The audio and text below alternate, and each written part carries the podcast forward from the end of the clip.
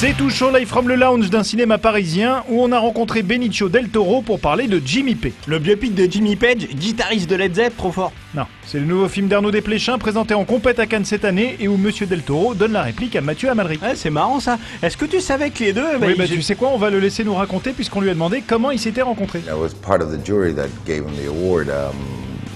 Been a fan, and uh, he was one of the reasons why I, you know, I looked into this, this into the script that Arnaud gave me.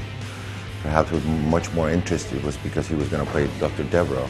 Et puis quitte à rencontrer Benicio, on lui a demandé quel genre de musique il écoutait pendant le tournage. Du Led Zepp, c'est sûr. Rien à voir. Well, I was in Detroit, and it's the hometown of uh, Motown. I went to visit Motown, you know, where they recorded Marvin Gaye, many, and uh, we were listening to it, you know, The Temptations. Um, and so that was around, but you know, we were busy. There was, mm, mm, there was not that much time. We were just sitting there, and just, okay, well, let's let's listen to that album. Genre c'est du boulot le cinéma. Eh oui, Jimmy P, ça sort le 11 septembre. Enjoy et à très vite. This man is not mad. Two pictures are all you need. If a man keeps on taking these things as time